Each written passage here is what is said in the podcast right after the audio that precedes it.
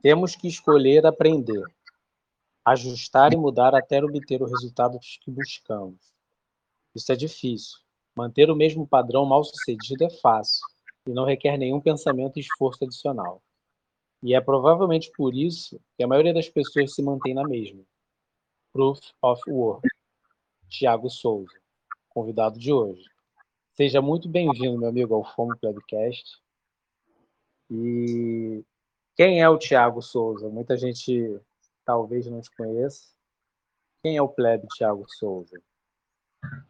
Ah, eu que agradeço, Lawrence, por, por essa oportunidade de um bate-papo que talvez possa gerar algum gatilho, né, cara? A, a intenção é sempre essa, gerar algum gatilho que possa fazer com que a pessoa que estiver ouvindo nesse momento consiga se encontrar também, assim como eu estou me encontrando. Cara, eu sou o, o Thiago, cara vindo do interior, do interior de Minas Gerais, sou de Araxá, e me apaixonei pelo mercado tradicional, gráficos, índices, notícias, e comecei a produzir conteúdos por conta de uma dor, muito provavelmente, eu ainda não sei bem se é isso, mas muito provavelmente é, de querer mudar a minha situação financeira minha vida também. E por conta disso, eu vim parar principalmente no Bitcoin e hoje em, em todo esse espectro, em todo esse nicho de dinheiro, moeda, é, virtude, é, melhoria, enfim, todo esse contexto que a gente usa como meio de pagamento ou simplesmente como uma forma de expressar, sabe? Basicamente é isso, Thiago. Show de bola. Se considera, se considera libertário? Eu, eu, tenho, eu tenho tido muito mais esse viés, principalmente pelo respeito que essa galera gosta de, de ter, essa filosofia que essa galera tem que eu tenho entendido bastante sobre esse nicho é, é muito isso.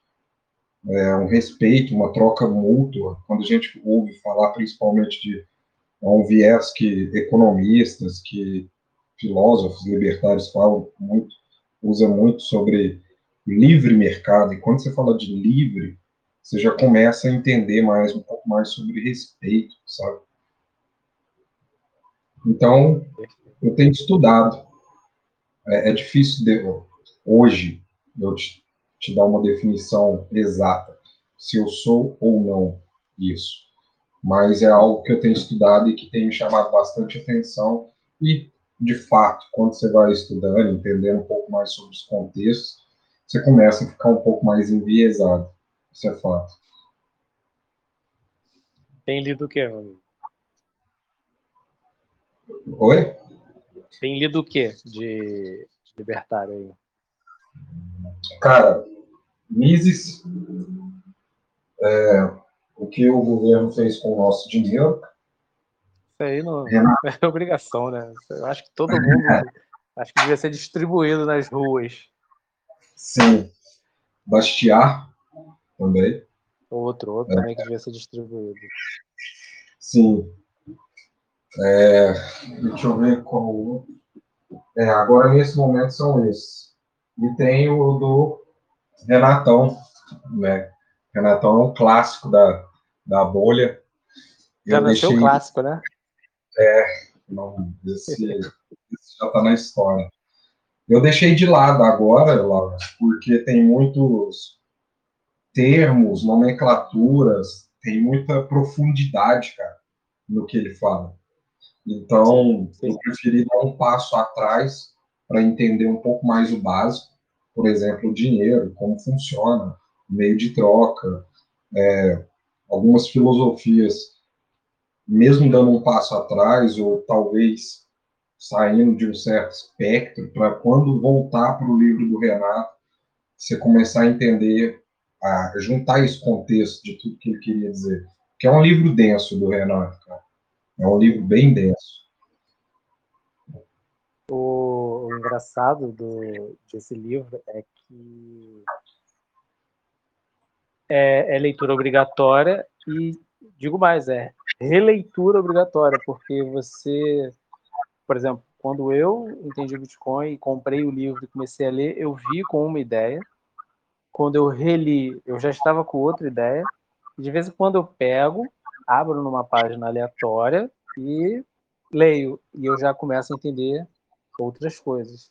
Muito do que o Renato e do, o Alan dizem, eles ecoam, sabe? Tipo, não, não é simplesmente uma explicação de algo, é, uma, é, uma, é um eco de uma coisa que você tem que pensar durante semanas. Não sei se você pensa nisso, mas eu penso muito Sim. quando eu escuto. Às vezes é um, é um chavão, né? Por exemplo, às vezes o Renato fala. É, eu adoro quando ele fala a condição natural da humanidade é a miséria. Porra, cara, eu tô pensando nessa frase já vai fazer uma semana, pô, e eu fico, porra, refletindo, digerindo aquilo. É bem isso. É bem tu isso. tem alguma coisa do, do livro assim que fica indo e voltando? Tipo, alguma frase? Ou do próprio Renato, ou do próprio Alan? Cara, desculpa, Alan, talvez você vai ouvir, é, e não mencionei seu nome. Você também está na história já. Todo respeito ao que você escreveu também, sua participação. Mas, não, cara, algo específico não, porque a todo momento, é, tudo, principalmente para mim, é tudo muito novo, sabe, lá. Então, a todo momento é, é uma descoberta. Cada página, quando ele vai, quando ele menciona ali, principalmente na na página sobre trilema, me chama muita atenção é, a analogia que ele faz, né, com, com liberdade, igualdade, fraternidade. Então, todo momento, a cada página, o contexto vai mudando e você começa a, a ficar difícil de gerir. Fica difícil de gerir no primeiro momento. E por isso que eu li. Deixa eu o livro aqui. Eu li até a página, particularmente até a. Eu vou pular essa página, porque essa aqui é um pouco mais complexa. E essa aqui também, mas eu li até aqui, quando ele menciona sobre o, os alívios quantitativos. E aqui é engraçado que a gente acabou de mencionar Bastiat, né, que é um livro que eu estou lendo também, e ele menciona aqui na página 81 como demonstrava Bastiat no século XIX ou Ron Paul no século XX, todas as funções dos bancos centrais são mais bem desempenhadas por instituições privadas ou por ninguém. Então, parei em 81. Então, tem algumas questões assim que de profundidade, e é, e é igual você falou, quando você lê cada contexto, cara, tipo, é, é uma reflexão de uma semana. Muito bom, Renato. É, é, esse livro foi, sei lá, é o que, é o que, é o, que o nome diz, é uma Red Pill, não adianta. Perfeito. Será Red Pill. Eu tenho medo do, da Black Pill, né? Eu, na verdade, fico... Mas vai demorar a eu chegar um pouco, justamente pelo que eu te falei, dar um passo atrás para entender algum um pouco mais de contexto, e depois eu, o Renatão e o Alan de novo. Mesmo sabendo também, né, Laura? Mesmo, tipo, o que o Renato menciona no livro, todos os podcast que ele aparece, a narrativa é a mesma. Ele já tem uma. Exato. Uma coisa que me chama muita atenção do, do Renato é justamente isso, e que eu tenho me cobrado cada vez mais é, é sobre isso. Ter uma tese bem definida. Isso não quer dizer Exato. que você esteja certo, assim como ele menciona em todo momento. Eu não sou o dono da verdade, eu não quero dizer que o que eu penso esteja certo. Mas o que eu quero dizer com tudo isso foi que tudo que eu estudei, eu criei uma tese nisso, e é essa a verdade que eu acredito. Posso estar enganado, óbvio, mas é, é, o que me chama atenção é justamente isso. Você falar com propriedade de algo que você criou, que você estudou, que você acredita naquilo. Eu acho particularmente fantástico esse, essa ideia dele. Exato, também, também aprecio muito isso. Tu tinha me falado que já foi da culinária e do fitness, né, da educação física. Sim. Em que momento em que momento o embasamento filosófico do Bitcoin se tornou um, um, algo na sua vida? Deu para sacar? O filosófico do Bitcoin? É, em que momento o lado filosófico, em que momento você se pegou lendo Bastiat, que você se pegou lendo Mises, que você começou a questionar coisas com relação ao Bitcoin? Ah, eu, a gente? A gente estava mencionando isso um pouco antes de começar. É uma parada de obsessão mesmo. Eu, quando gosto de alguma coisa, quando alguma coisa realmente tem relevância para mim, cara, eu vou tentar ser um melhor naquilo. E quando eu descobri o Bitcoin, é, eu descobri o Bitcoin no trade, cara, na verdade.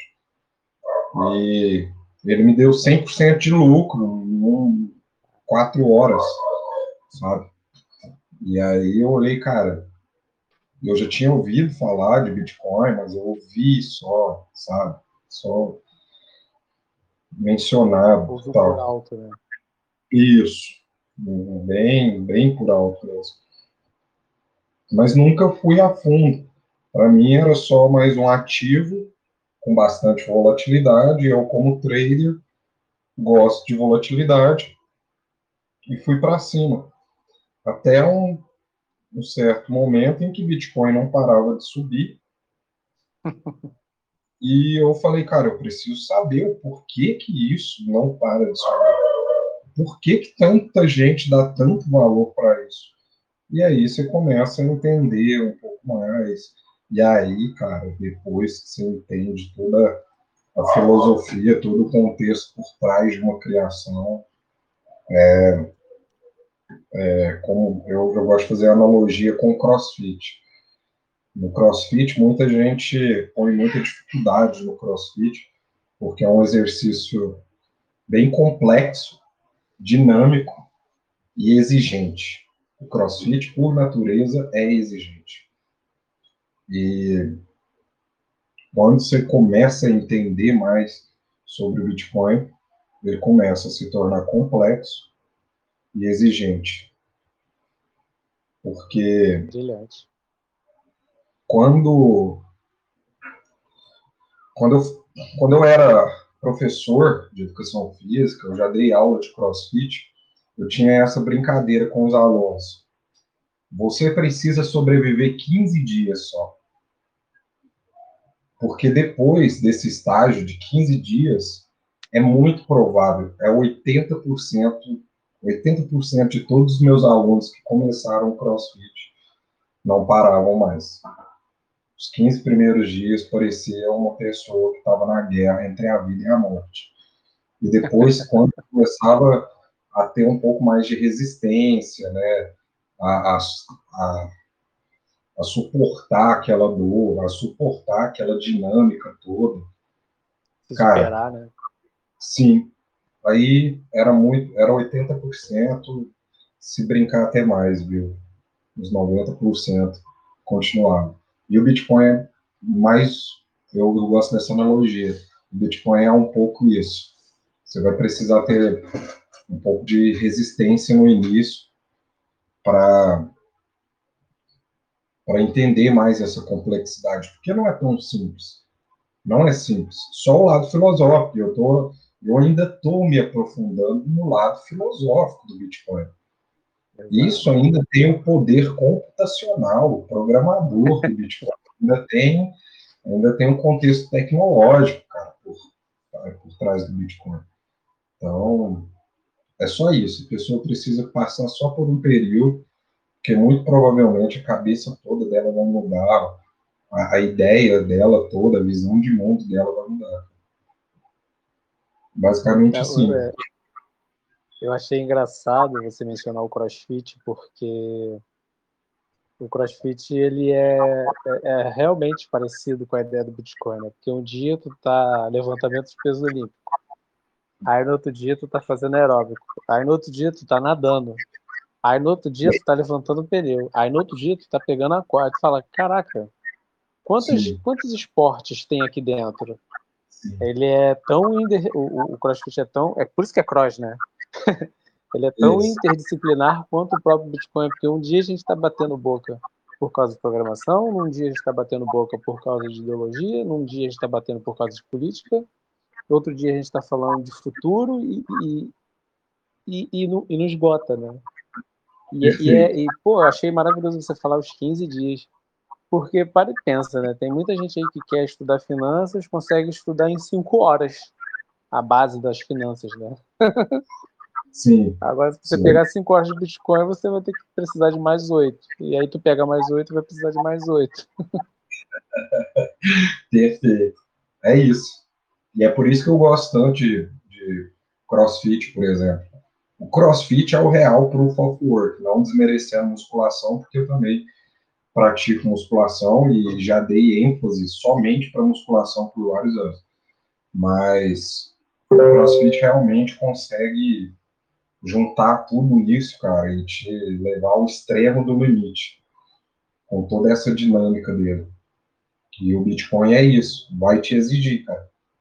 O Bitcoin não quer nada de você, mas se você quiser algo do Bitcoin, você vai ter que dar tudo para ele. Boa. Eu fiz crossfit durante um tempo. Eu, eu é, é, é impossível não é, é, impossível desver. É igual Bitcoin. Você tá beleza. Você pode entrar no Bitcoin e falar não, isso aqui eu não vou investir não. Mas você não vai conseguir mais desver. É que nem o CrossFit. Você entrou, treinou, evoluiu. Você não consegue mais voltar para um exercício normal, tipo a musculação, como você mesmo levantou a bola e, e achar aquilo igual. Você sempre vai falar, não, é, é diferente, você não consegue mais desver. Isso mesmo. Perfeito. Ah. Saudades, inclusive, saudades. Quando hum. eu tinha disposição física. Mas isso faz tempo. tu tinha me falado que, o, que a pandemia te eu estou tentando não xingar tanto, ela te complicou na vida. Né? Sim. Fala um pouco sobre isso. É, como foi o pré-pandemia e o pós-pandemia? É, foi uma virada total. É o, é o que eu te falei. Eu sou muito obcecado no que eu quero. E depois que eu vi que, de fato, quando você realmente tem, mesmo sem querer, você começa a se disciplinar, você se militarizar, cara, chega, chega a ser um, um, um período militar mesmo, sabe? Uma doutrina mesmo ao seu redor. E eu, com a educação física, antes da pandemia, eu estava trabalhando com educação física e eu estava me dando muito bem, estava acumulando alunos, estava evoluindo fisicamente também porque a, a educação física, é, o, se você tem um, um, uma estrutura corporal legal, muito provavelmente os alunos vão te dar, a, atribuir valor a você. Porque para você evoluir, ter um, um físico legal, muito provavelmente você vai ter propriedade para evoluir no outro corpo. E e eu estava me dando muito bem nessa época, até chegar a pandemia, as academias fecharam, perdi todos os clientes que eu tinha e tal. E eu já estava nessa época de olhar e falar, tipo, cara, eu preciso multiplicar meu patrimônio. E eu sempre ouvi, cara, eu sempre fui uma pessoa, assim, muito curiosa, com muita coisa ao mesmo tempo, Maurício. Então, enquanto eu estava estudando alguma coisa, é, eu ia para o trabalho a pé, e levava mais ou menos 20 minutos para o meu trabalho, 25 minutos. Então, eu estava sempre ouvindo algum podcast, eu sempre fui uma pessoa de, tipo assim, sempre não, né? Eu tive um período em que eu me eduquei bastante e preferi, tipo, cara, eu vou largar um período aqui de ficar me distraindo com coisas que não interessam para começar realmente é, usar meu tempo para adquirir conhecimento, para focar em coisas que realmente interessam. Então, num certo momento eu já estava nessa pegada de tipo ouvindo podcast demais, entrava no YouTube é, ou para estudar ou mesmo para me disciplinar. E aí, um certo momento, eu ouvi um youtuber mencionar a frase: se você não ganha dinheiro enquanto dorme, você vai morrer pobre. Caralho. E aquilo ali, tipo, me chamou a atenção, me bateu muito forte, porque, de fato, o dinheiro não estava trabalhando para mim, sabe? Eu não estava gerando alguma outra fonte de renda enquanto eu não estivesse no meu trabalho. E, e teve um boom, né, Lawrence, de novos milionários, né?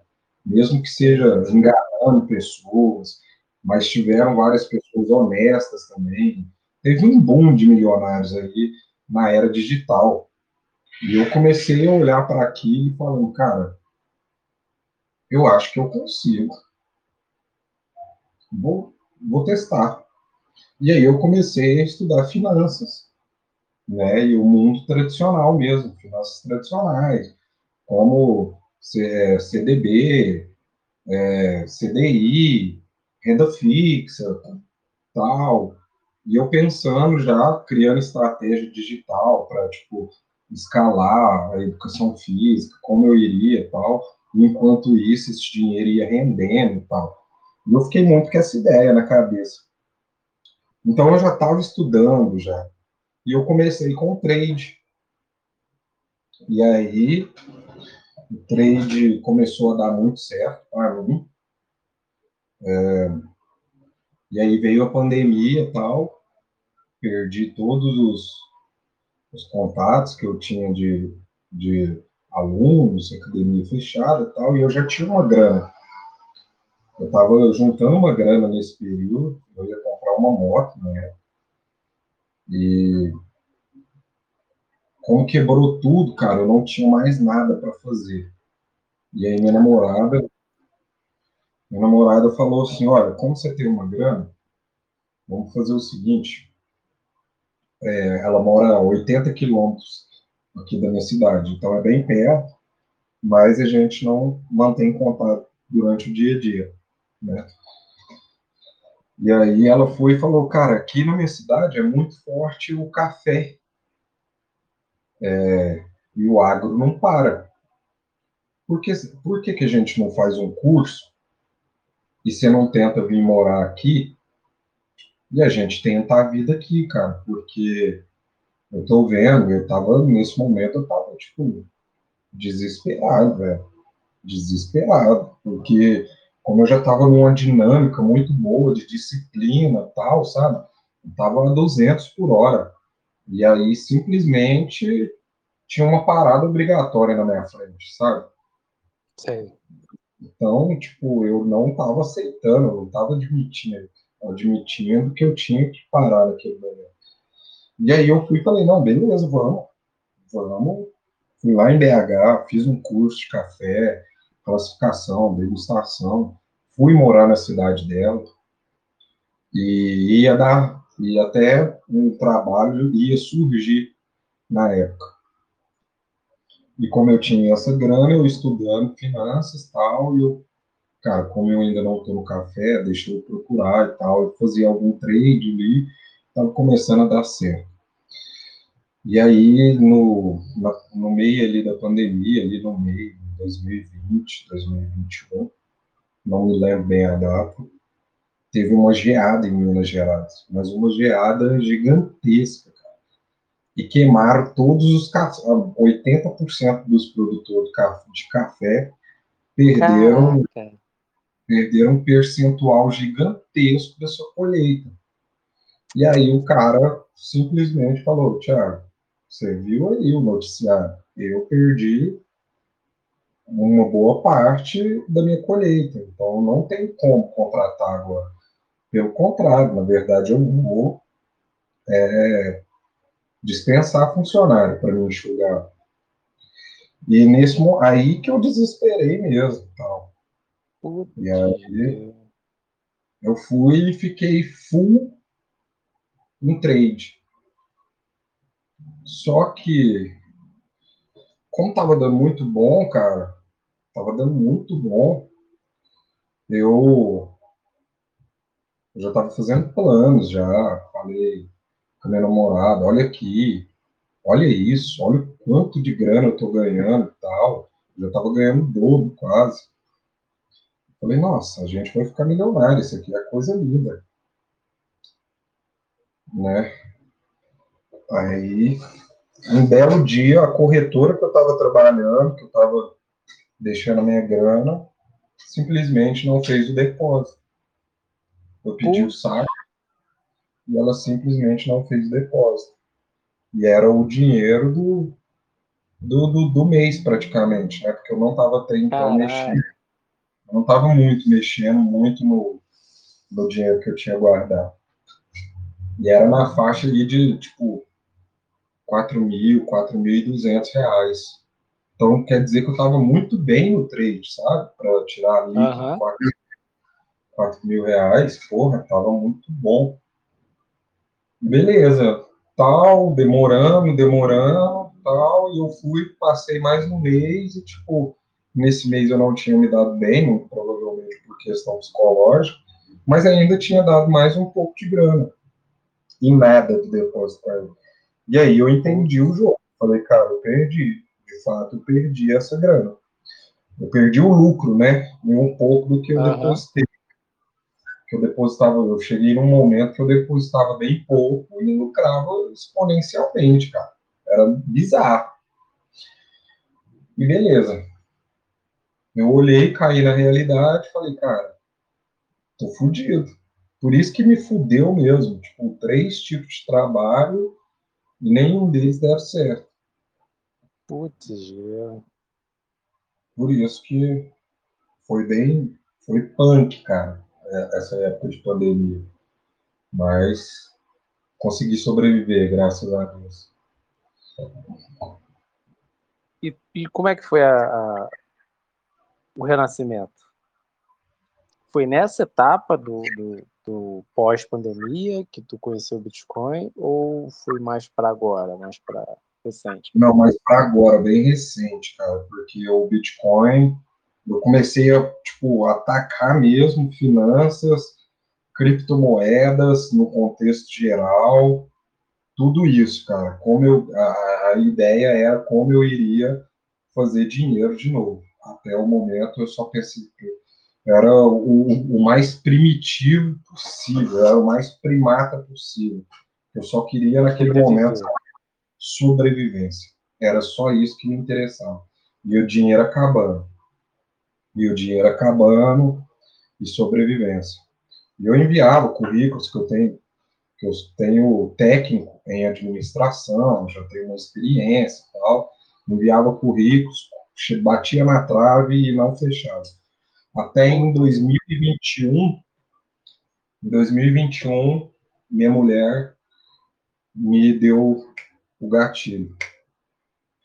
Que ela falou assim para mim, com toda boa intenção, eu sei, foi, foi com todo amor e carinho que ela podia, mas ela falou assim, olha, é, por que você não manda currículo para o supermercado e tenta um trabalho de empacotador? Aquilo ali, a, com, todos, com todo respeito a todos os empacotadores do Brasil, que é um trabalho honesto, com todo respeito a todo mundo. Mas, cara, eu venho de uma de um histórico de tipo, eu estava dando muito certo, tudo estava começando a caminhar, eu re, reestruturar. A gente estava conversando antes, né, é, sobre ali os 13 aos 17 anos, dos 22 aos 26. Então eu estava com uma bagagem de tipo, eu estava me descobrindo que eu era um, um, cara bom nas coisas que eu me dedicava. E eu olhei para ela, aquilo ali em algum momento afetou, para ser sincero, afetou minha honra. No sentido de, cara, você consegue mais, Thiago. Você sempre foi determinado, obcecado, você consegue mais, cara. Por isso eu volto a repetir, com todo respeito a todos os empacotadores do Brasil, a todas as pessoas que trabalham honestamente. Todo o meu respeito. E quando ela falou isso, cara, eu simplesmente falei, eu preciso ir embora para casa. Na casa que eu estava morando lá, né? Até então ela nem estava morando comigo. Ela queria morar comigo e tal. Eu falei, você, você não vai entrar, eu, por questão de honra, minha mãe, minha mãe não foi uma mãe tão presente, mas a gente tem muito contato. Minha mãe fez uma espécie de lavagem cerebral na minha cabeça sobre como como ser um homem de honra, saca? De tipo, Porra, só vai colocar a mulher para dentro da casa quando você realmente tiver condições de, de ter uma casa, quando você realmente for o provedor da família, saca? Essas paradas bem, tipo, agressiva mesmo. Você tem que ser um homem de verdade para uma mulher, você tem que honrar, saca? Bem nessa, nessa pegada. E aí ela, não, vamos morar. Eu falei, não, cara, eu não tô nem trabalhando. Você vai cara, isso é questão de honra, não me deixa eu com as minhas loucuras lá dentro de casa, sozinho, e na hora que eu conseguir melhorar, a gente vai e, e realmente constrói alguma coisa junto. Mas eu preciso me reconstruir agora. E aí, quando ela falou isso, eu fui para casa e tal. Eu falei, cara, eu preciso voltar para minha cidade. Na minha cidade eu tenho mais contato, né? Aqui, é, é, a cidade aqui tem 100 mil habitantes. E a cidade dela tem, tipo, 15. Então, é bem pequeno. A minha também é pequena, mas ainda tem algum, alguma relevância no Brasil, porque é uma, é uma cidade forte em nióbio, é uma cidade forte em fertilizantes. Então, tem grandes empresas aqui. E eu falei, cara, isso em novembro, mais ou menos, Lopes. Então, meu, meu renascimento foi ali em novembro de 2021, que eu olhei e falei para ela: eu, eu vou voltar para minha cidade e eu vou conseguir um trabalho lá na empresa de fertilizante. Ouve bem o que eu estou te falando agora em novembro. Em janeiro, eu estava contratado nessa. Caraca! Nessa, nessa empresa. empresa. Isso. E ali foi o renascimento que de fato deu tudo certo, eu corri atrás, conversei com as pessoas que tinha que conversar, é, fiz meu trabalho de casa psicológico. Tiago, se tiver que lamber bota de chefe, você vai fazer, cara, mas você vai buscar seu lugar ao sol. E ali eu trabalhava quatro dias e folgava três e meio. Era o turno.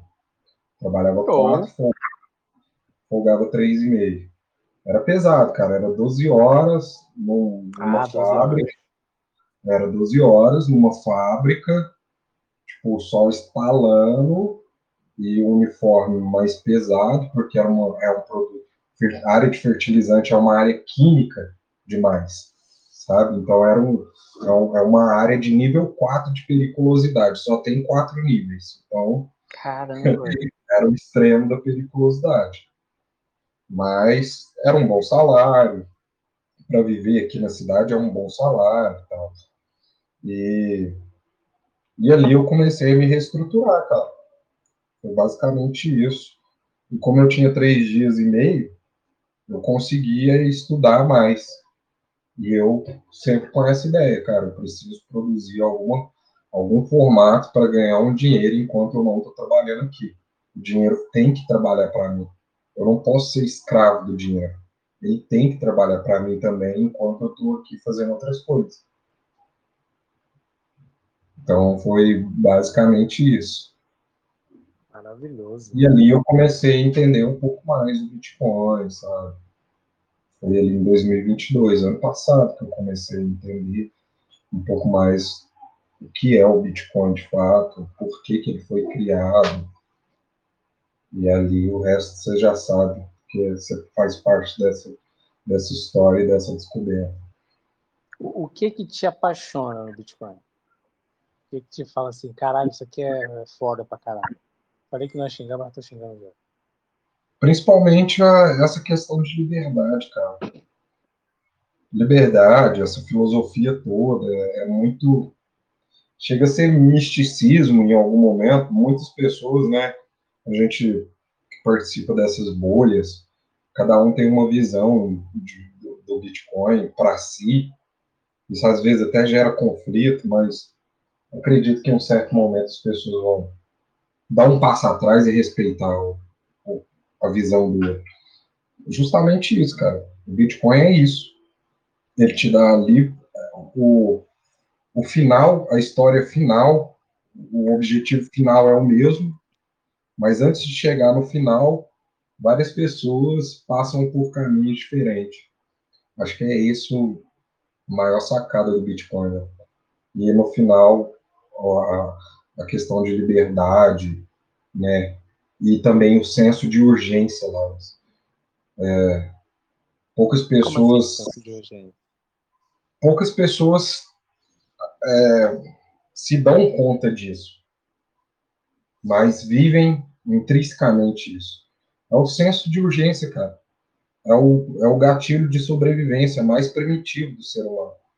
É o medo de ser bloqueado financeiramente, é o medo de acreditar que o Bitcoin em algum momento possa não vingar, e mesmo que isso seja um medo, a gente sabe que, neurologicamente falando, é, o gatilho do medo e da felicidade muda muito pouco no, no cérebro, é, é, é, o mesmo interruptor que, que liga esse gatilho.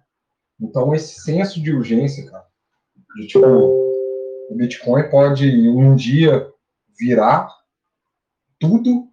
O Bitcoin em algum momento pode ser tudo. E eu não quero ficar fora da festa. E eu posso, de fato, viver aquela utopia criada na minha cabeça de tipo, eu posso de fato ser soberano. É, o Bitcoin pode me salvar em algum momento de alguma ditadura. Então, tudo isso, cara, que permeia o Bitcoin, sabe? Entendo. É tipo um amor e ódio, cara, um senso de urgência, de tipo, é, a felicidade. Tem os traders também que, tipo, eu vou comprar Bitcoin e vou ficar milionário com Fiat.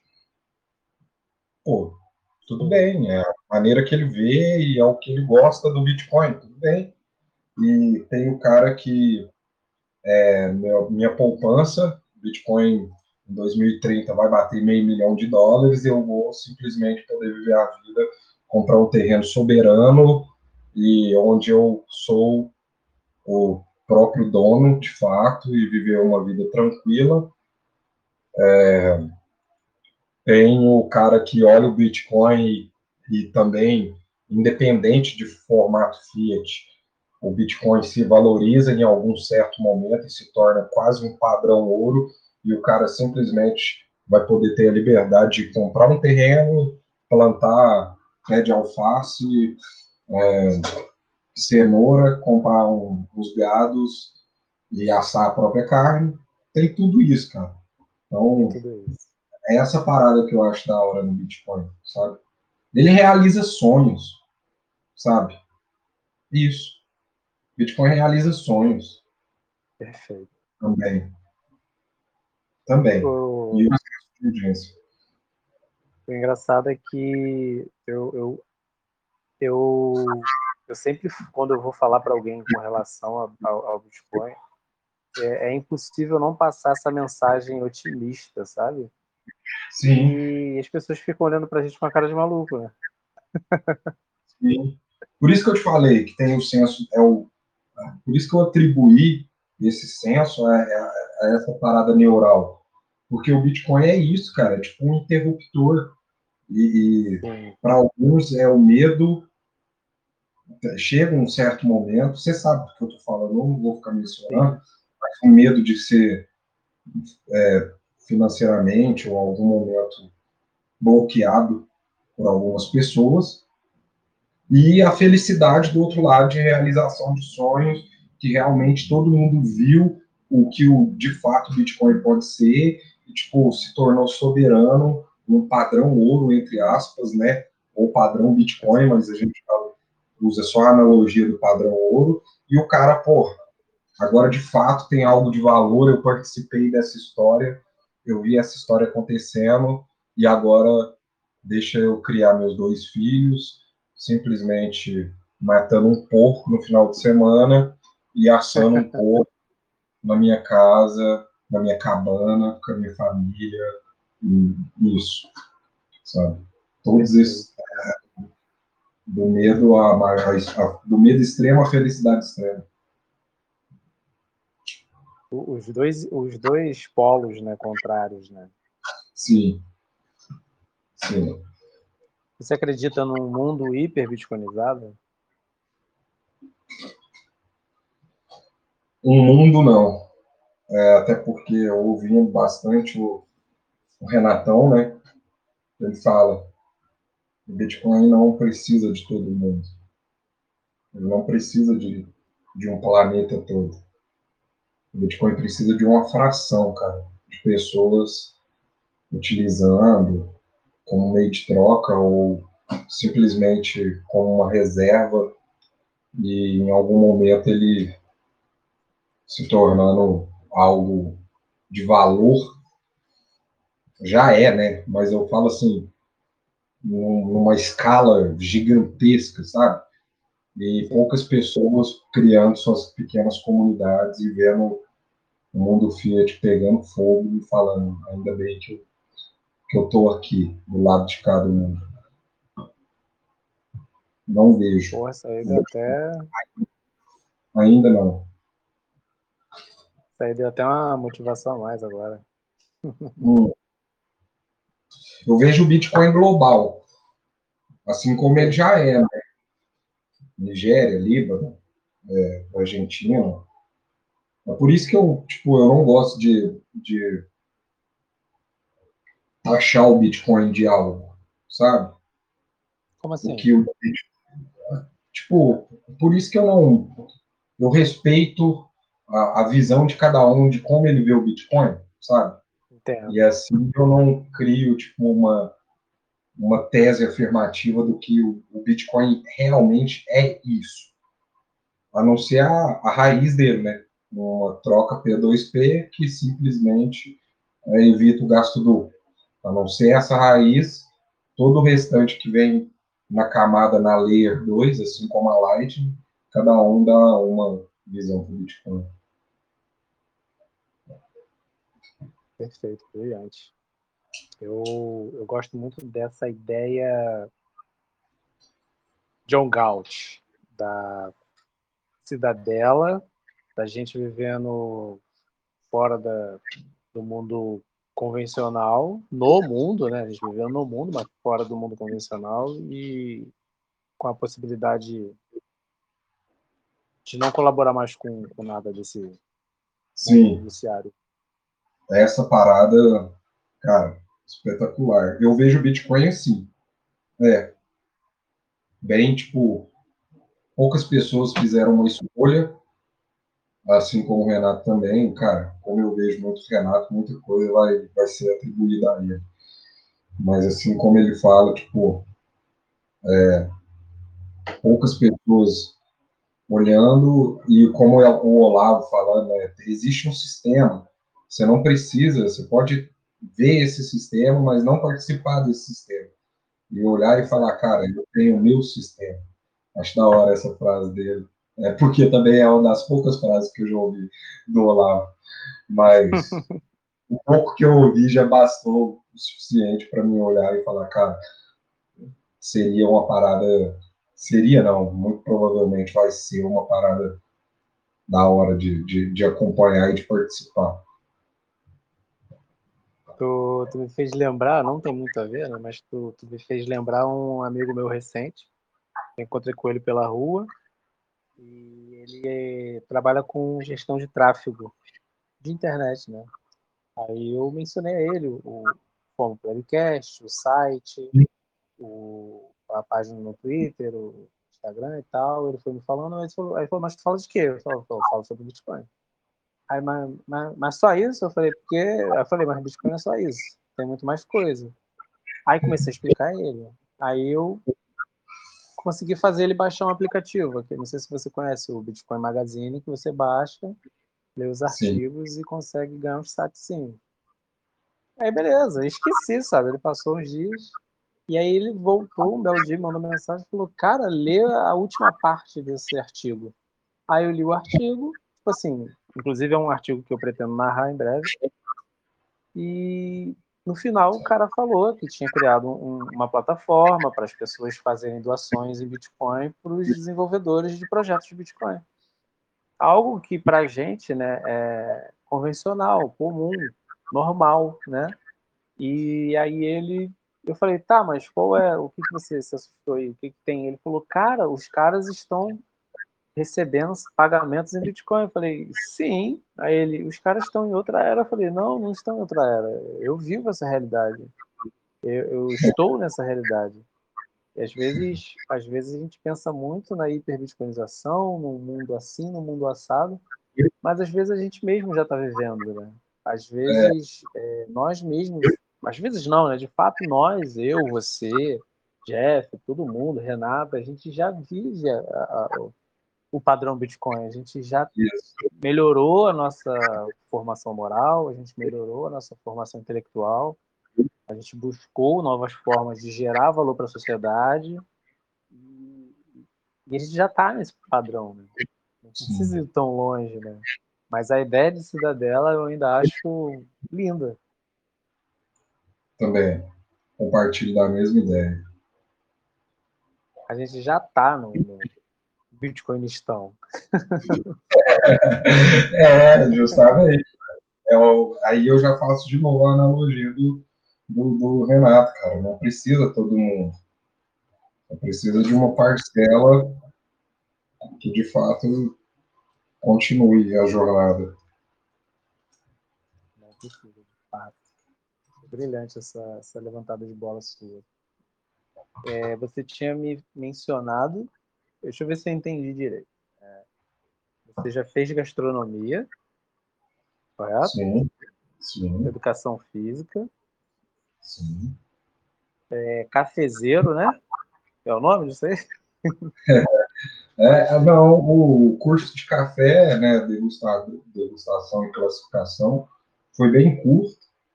Foram dois dias só, tipo uma imersão, sabe? Mas não cheguei a aplicar na prática. Na verdade, só apliquei na prática para mim. Depois que você descobre o famoso café artesanal, cara, nossa, totalmente diferente. Então, nossa, eu não cheguei a aplicar exatamente, mas eu entendi, eu consegui Aí, compreender. Cafezeiro, bitcoinheiro, é, ex-jogador profissional, né? Sim. É, escritor de, de artigos da Coin Times. Sim. Carcaça no shape. Aí ah, eu te pergunto, você não quer deixar um pouquinho do resto do, do mundo para a gente, não? Para os normais? é, por isso da obsessão lá. Tipo, Porra, é, tá, deixa um pouquinho do mundo pra gente. Eu só, eu só quero café, mano. Eu não quero nem a carcaça. é, eu eu sou muito imperativo, né? Dá para ver aqui na história, eu tenho feito bastante coisa. por um certo momento, pelo, pelo lado primitivo de sobrevivência, mas eu consegui curti bastante essa jornada até aqui, viu? Não tem muito do que reclamar, não. Eu quero é conquistar mais, na verdade. Você, cons você consegue traçar um paralelo entre Proof of Work, como você mesmo disse no seu texto inicial, e, e a sua vida, de uma maneira geral? Volta 30 segundos atrás do que você acabou de falar, todas as, as, as, tentativas e todas as experiências. Eu sou o real proof of work, e é por isso que eu gosto tanto dessa, dessa menção proof of work. Eu gosto muito dessa ideia de levar essa analogia para a vida, cara. O cara que é proof of work, muito provavelmente ele vai conquistar muita coisa, muita coisa mesmo. Quando, quando se entende se trata de. Pelo menos eu olho para você e penso nisso. Não se trata de gerar dinheiro, gerar valor. A gente começa a entender o que é proof of work, né? o que é prova de trabalho. Né? Sim. A gente tenta ao máximo entregar algo e não só receber dinheiro. Sim. É verdade, Lamos. É verdade porque, tipo, às vezes a gente se perde tanto no externo, cara, de, tipo, correr atrás de dinheiro, correr atrás de conforto e tal, que você esquece de tudo aquilo o quanto trabalho, quanta prova de trabalho você teve que colocar em cada esforço, saca? E, tipo, poder olhar e falar, pô, eu fui educador físico, você quer saber um pouco de educação física? Cara, eu posso te ajudar com um pouco que eu sei, comida, eu posso te ajudar um pouco que eu sei, informação de macroeconomia, eu posso te ajudar com um pouco que eu sei. Então, tipo, nessa história, cara, eu sei que eu gerei valor para muitas pessoas, né? muitas pessoas. E quando, quando você começa a entender, e é por isso que volta de novo o assunto da obsessão, de querer ser melhor, tal, porque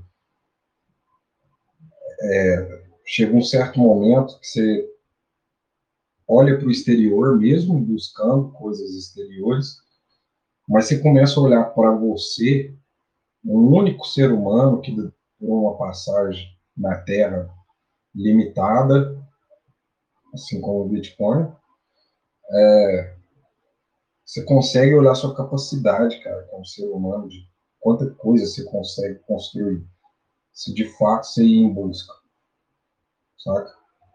Tipo, mano, eu tenho capacidade de fazer muita coisa, cara, muita coisa.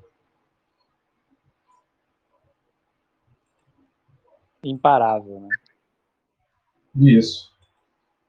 É um, um ser humano capaz mesmo, cara. E eu, tipo, quando você vai por a prova de trabalho, é ali que você consegue descobrir de fato, você, quanta coisa você consegue.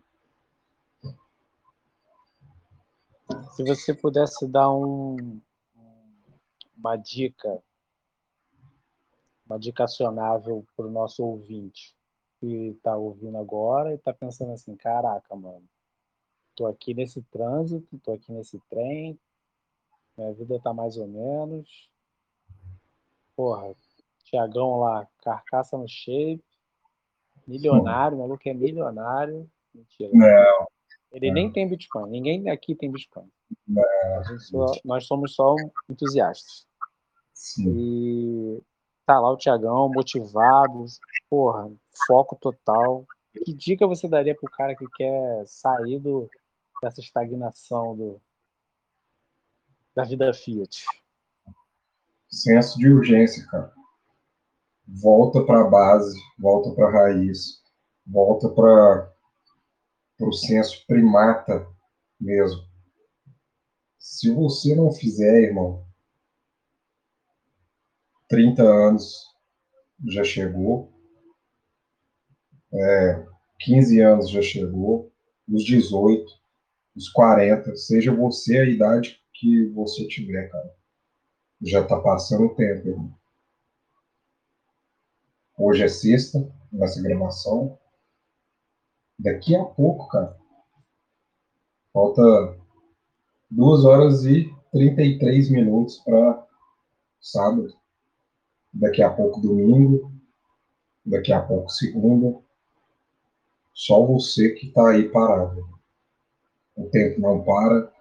A cidade está movimentando. Saca? Eu viajo nisso tudo, saca? Sim. Eu viajo é, é uma parada que eu fico olhando e, tipo, se eu não fizer, mano, tem alguém em outra casa, em outro interior de algum outro estado que tá fazendo.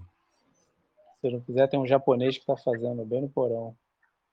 É isso, cara. Tá todo mundo se movimentando. Eu, como ser humano, eu com os meus sonhos, eu não posso parar. Eu não posso, cara. Essa conquista é, é única e exclusivamente minha. Então, eu, eu vejo as histórias, eu leio os livros, eu assisto os filmes, eu assisto as séries da Netflix, e a história se repete lá. Exato. Cara, mira, Exato. mira num certo objetivo, cara, que, tipo, talvez você nem consiga, mesmo sem ir em busca dele, talvez você nem consiga, mas você vai olhar a sua jornada, cara, você vai com a metade do caminho daquilo que você quer, cara, muito provavelmente vai ser o suficiente. Mesmo que às vezes, eu particularmente, hoje eu tenho bem mais que o suficiente, graças a Deus, mas eu ainda quero mais, porque eu sei que, tipo, se eu não chegar lá, eu já saí de um certo estado, eu estou num certo estágio, e se eu chegar um pouco mais longe, talvez eu nem chegue onde eu quero. Mas se eu for um pouco mais longe, cara, o estágio que eu, que eu chegar, cara, já vai ser maravilhoso. Então, tipo, você tá aí no seu carro, você tá aí simplesmente deitado depois de um certo dia de trabalho, Cara, primeiro agradeça, porque você tem seu trabalho, é honesto, desde que seja honesto. Se não for honesto, a vida vai te cobrar, tá, irmão? Vai. Você acha que não, mas uma hora ela cobra. É, então, você que está aí no seu trabalho, que sonha com isso, com aquilo, que tem o seu sonho, cara, independente do que for, cara, é clichê. É muito clichê, a história se repete. Quando você lê os livros, quando você vê as histórias, é a mesma coisa, cara. Então, mano, é você, por você, contra você, para você, e depois, muito provavelmente, se você tiver familiar, eles também vão se beneficiar de forma direta também e indireta. É isso, é mano. É isso. O, o egoísmo altruísta, né, que é tão falado na nossa bolha, né? Perfeito. Perfeito. Você cuida de si para poder cuidar melhor dos outros. Né? Cuidando e de outra? si, você é uma pessoa melhor para os outros. Né? E outra, cara, é um senso também de você que é homem, você vai entender o que eu estou falando. É, é, é da nossa natureza a competição, cara. É da nossa natureza violência. Não é violência de sair bater em alguém, essas paradas, não é da nossa natureza brigar, lutar por aquilo que a gente quer.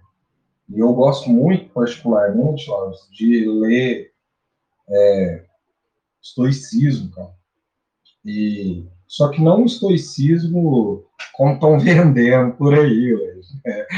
Não, da, não nessa glamorização que estão colocando, sim, sim. esse sentido. Nada mainstream, né? É, esse sentido é, estoico que pratique yoga, que. sabe? Toma que, banho gelado. É, que vai para cachoeira, assim, encontrar. Não. É o estoico violento mesmo, cara. É o cara que, tipo, se olhar na. Muito provavelmente, seu pai tinha uma filosofia estoica seu avô tinha uma filosofia estoica, e o que, que é isso? É simplesmente, muito provavelmente, seus avós estiveram doentes, quase morrendo de gripe, mas às quatro da manhã, todos os dias, estavam ou capinando uma horta, ou plantando, ou tirando leite de vaca, saca? Então, tipo, os caras tinham essa galera, eu, falo mais por homem, justamente por conta dessa violência que eu falo, sabe, Lamas? Tipo, essa, essas gerações passadas, cara, os caras eram um trabalho manual, cara, e, tipo, que a gente hoje que tem, por exemplo, eu tenho a humildade suficiente de falar que eu tenho uma boa estrutura corporal, legal, estética da hora, mas, cara, eu não, eu, eu não acredito que eu tenha 50% da capacidade do que meu pai tinha de trabalhar, cara, em obra, em, sabe? Você, entende bem o que eu tô falando?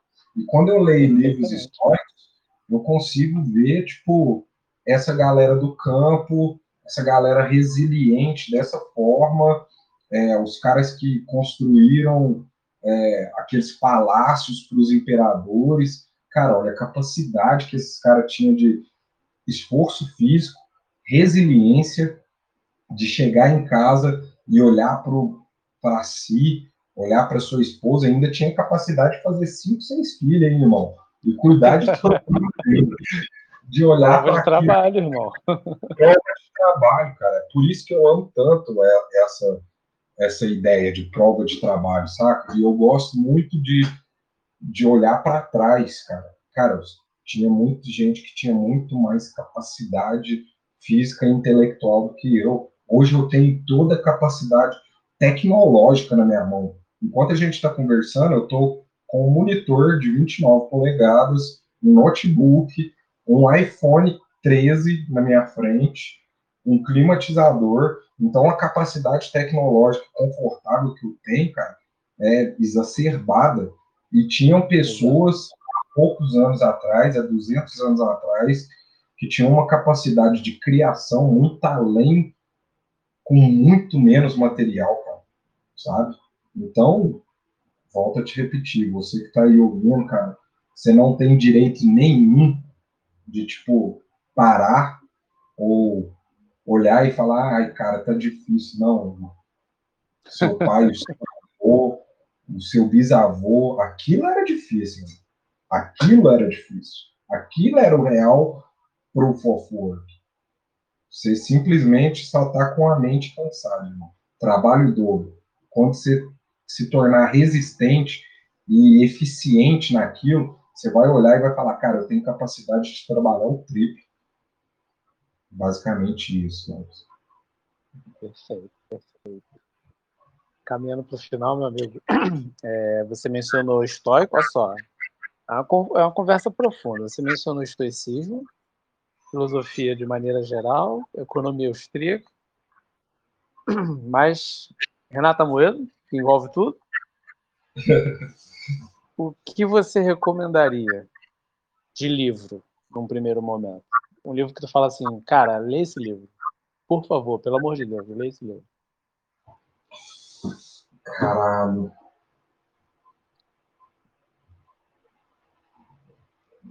Cara.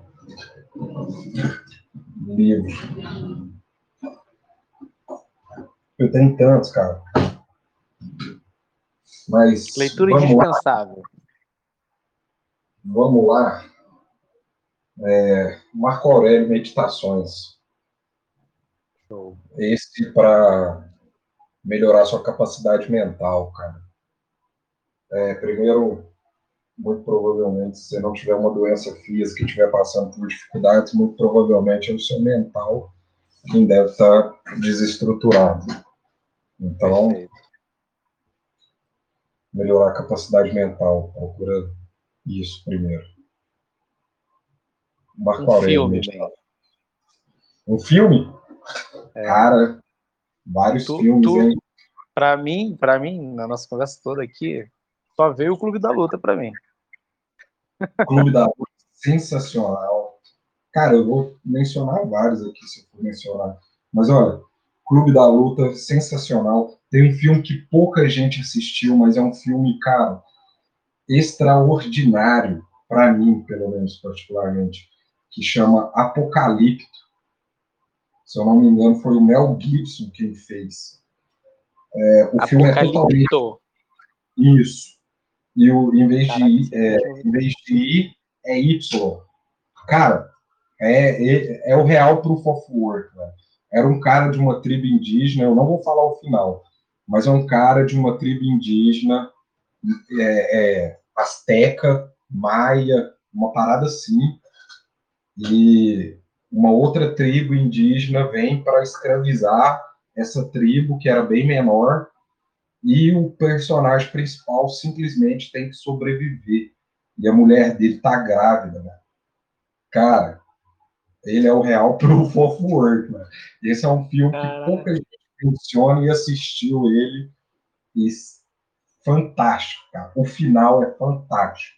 E aí você vai ver aquela simbologia asteca, maia, de canibalismo. Estou vendo aqui a, a, imagem dos atores, né? A maioria deles tem a, a cara de ser. O filme todo é, é indígena. Não tem, tipo. Isso, indígena. Não tem tradutor é, falando. Só vai ter legendado, saca? Caraca. O filme é totalmente indígena. Cara, é um filme que pouca gente assistiu e eu tenho certeza que quando você assistir, ver o início do filme, o meio do filme e o final do filme, cara, que filme sensacional. É muito foda esse filme. Então, show de bola. Agora fiquei até curioso. Apocalipto e para a gente não esquecer de economia, Bitcoin, a lógico, a grande aposta. A grande aposta é, é, sensacional, cara. É, eu tô, eu tô para assistir de novo. Eu acho que eu vou ver esse filme de novo esse final de semana. Cara, é sensacional. Quando você começa a estudar mais, né? Gente que, mesmo que seja é, pessoas que estudam só Bitcoin, acaba que intrinsecamente ela começa a entender o cenário macroeconômico do mundo. E ali, quando você começa a descobrir, eu como estou bem ligado com o macroeconômico hoje, é, a narrativa, a, a, forma como eles mencionam, as palavras, cara, soft landing, hard landing, é, subprime, o contexto todo, como foi construído, cara, sensacional. Então, esses são os três, assim, o Clube da Luta é muito bom mesmo, me lembrou que eu assisti faz uns 20 dias. Mas Clube tem mais é, E o final de semana... Da Luta, no mínimo, uma vez por ano. Cara, Já estou é... fazendo isso há 10 anos. Chefão, eu li, eu tinha ele, eu tinha o livro deluxe dele, véio, era a raridade. E eu perdi, sim, assim, sim que são os três filmes no livro só. Eu li. Poderoso Chefão é muito bom também. Peak Blinders, velho. A galera é sim, bem mais bem mainstream, mas tipo tem uma é, os caras que são filmes referência, tipo Scarface, é, o, o Poderoso Chefão, Peak Blinders. Cara, você vê que tipo tem uma filosofia de sobrevivência. Lógico que chega um momento que se torna ganância e tal, mas quando você consegue filtrar, né? Tem coisas que você consegue filtrar, mesmo sendo, às vezes, forçado demais, tem coisas que você Sim. consegue filtrar e levar para sua vida. Brilhante. Sério, tu tem visto alguma série agora no momento? Não, cara. Depois do Peak Blinders, eu não assisti mais nada, cara. Não achei mais nada que, tipo. Valesse a pena. Superasse. É, não tem. Eu, eu gosto muito de alguma coisa assim, que vai me, que vai me fazer me prender mesmo e tal, e falar, cara, Peak Blinders foi mais ou menos isso, cara. Eu assistia quatro episódios de uma vez. Caraca era fantástico. Eu, eu, eu sou muito visual, audiovisual. Eu gosto muito. Então, por isso, às vezes, eu assisto as mesmas coisas. Tipo, é, os mesmos filmes que eu já vi. Se não tiver algo que me supere aquilo, é mais fácil repetir. Perfeito. Meu brother, já batemos aqui uma hora e dez minutos. Bate-papo maravilhoso. Gostei muito. Vou te chamar mais vezes. Conforme a gente for evoluindo, a gente vai estar sempre conversando. Olha, muito obrigado por ter aceitado o convite, disponibilizado o seu tempo. Tempo, a gente sabe que é o bem mais escasso que existe. E ter você aqui com a gente hoje foi. colaborou, como você falou, né? Gerou um gatilho. É, espero que tenha gerado esse gatilho. Que bom, né? Eu fico muito feliz de, de participar, ainda mais eu chegando há pouco tempo. Eu te agradeço pelo convite. Eu sou mineiro. Mineiro conversa para um caralho. A gente conversa eu sei, a gente já estava conversando antes. É, então para mim é maravilhoso trocar esse tipo de ideia. chama mais vezes, chama mais vezes, meu amigo. Oh. Considerações finais, meu amigo? Lembra do que eu falei. Considerações finais. Lembra do que eu falei. É, cada um tem cada um tem uma luta particular, cara. Cada um tem tem alguma dor para ser sanada. E ela só vai ser sanada quando você confrontar essa dor. Proof of work. É isso. Show de bola. Show de bola. A gente fica por aqui. Esse foi o Thiago Souza. Procure ele lá no Twitter. Procure no Instagram também. Tem Instagram, Thiago? Eu uso Instagram. Instagram. É, bem comercialzão, mas. É... Não, o Instagram é para ser comercial, né? O Twitter é para é... quebrar pau. É, basicamente isso. Tá no Noster também, Thiago? Ainda não, mas eu vou chegar lá. Beleza. Ainda não, estou, já estou estudando aos pouquinhos. É que agora o, mundo, o mundo em guerra, Lawrence, eu tenho que. É, é, crise de crédito começando, é, recessão aí. Eu tenho que informar uma galera ainda de tudo que está acontecendo. Mas eu vou chegar lá. Beleza. Eu vou deixar as redes sociais elencadas na descrição do episódio. É, sou o Lawrence e esse foi o Fomo Plebcast. Até a próxima.